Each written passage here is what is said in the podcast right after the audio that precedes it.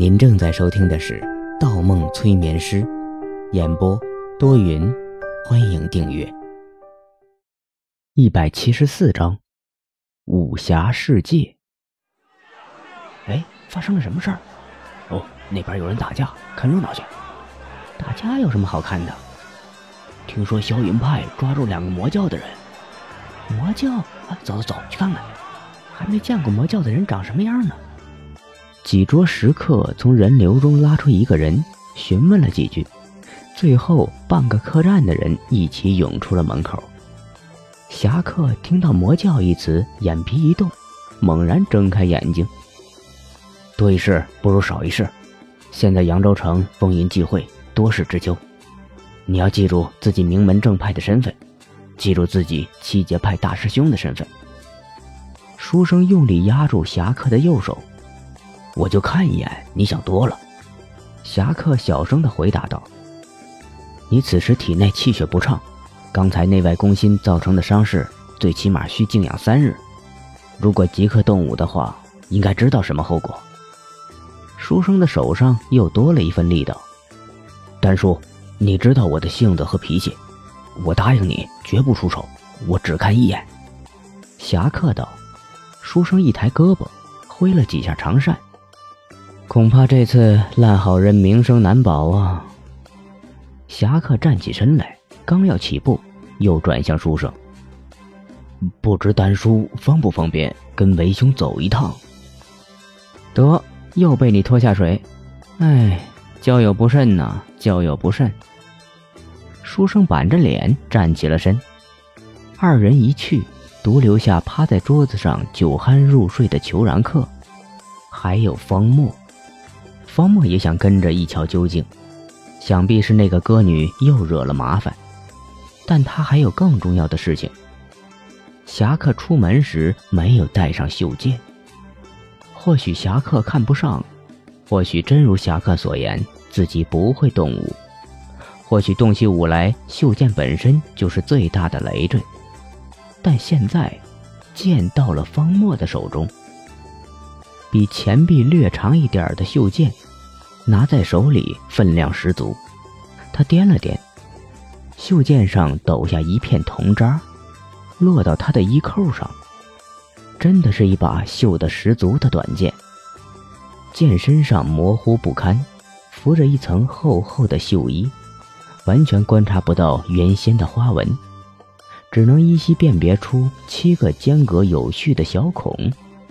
第一孔还被堵死了，他觉得小孔很奇怪，打量了一会儿，没有敲出所以然，猜测大概是用来挂东西预留的样式。握住剑柄，剑鞘很松，估计是因为侠客拔出过一次，冲断了里面的锈迹。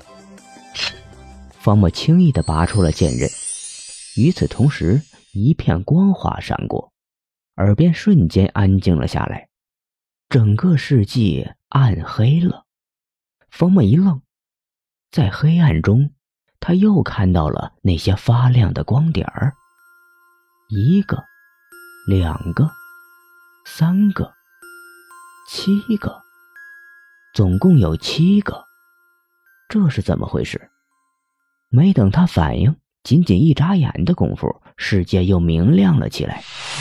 手中一沉，有些不对劲。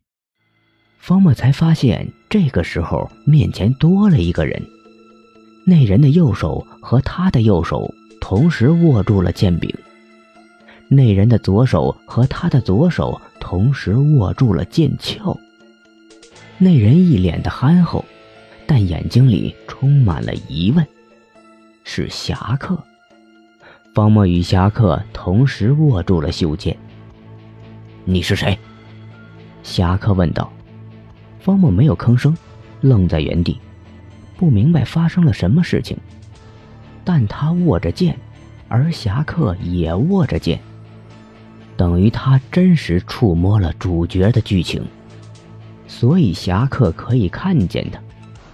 但侠客为什么会突然出现在他的面前，而且要与他争剑呢？他扫了一眼周围。还是那个客栈，还是那张酒桌，不同的是，所有人都回来了。书生和裘然客坐在一旁，而老头和歌女站在他的身后。侠客和书生不是出门看热闹去了吗？老头和歌女不是在外面暴露身份了吗？裘然客不是喝醉了吗？为什么？他眼神又转了一圈，目光落在老头的包裹上。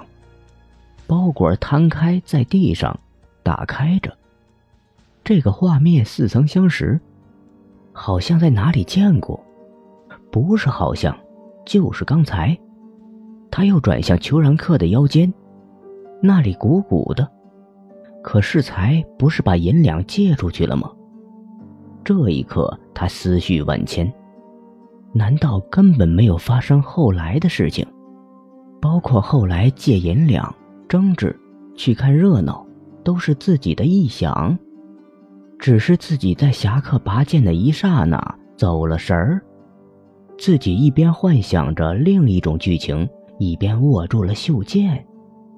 手里渗出细汗，他有些心慌。在这个世界暴露自己，几乎等同于送死。等等，他目光一闪，看见了自己衣扣上的铜渣，这是他刚刚掂剑的时候抖下来的铜锈。可如果刚才什么都没有发生，他怎么有机会单独拿起袖剑沾上这些铜锈呢？可如果刚才发生的一切也是事实，那么现在是？难道拔剑的时候？这个想法太大胆了，他浑身一颤，如同整个人没进了冰水里。让他无法理解的是，一个武侠世界怎么会出现如此玄而又玄的事情？这个时候，书生持着纸扇。和裘然客单手抱着弯刀，左右围了上来，与侠客三人以三角之势将他围在中间。你到底是什么人？有何指教？侠客眯着眼睛看着他。好快的身法，小爷我都没看清你怎么进来的，想做什么？裘然客笑着道：“大家小心。”江湖上我还没听说过有从天而降、幻影无形这种身法，太诡异了。书生低声道。闻及此言，方墨肯定了之前的想法。果然，不是他们回来了，也不是侠客突然出现在他的面前，而是他突然出现在他们面前。看来一切都是这把剑的缘故。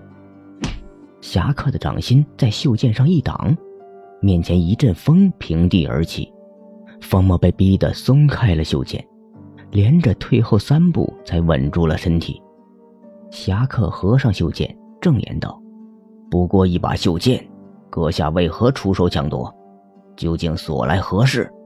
只备小心，他穿着怪异，可能是大光明神教的人。”书生又道：“听到大光明神教。”方墨看了眼老头和歌女，二人目光闪烁。看来刚才侠客和书生的推断没有错。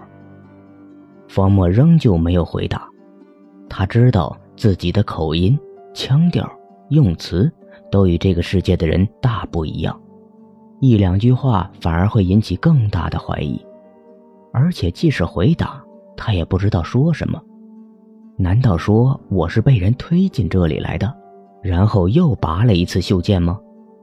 他又退后了一步，背倚在一根木柱上，退无可退。请阁下自报家门，这里是扬州地界要不休怪在下无礼了。书生冷笑道。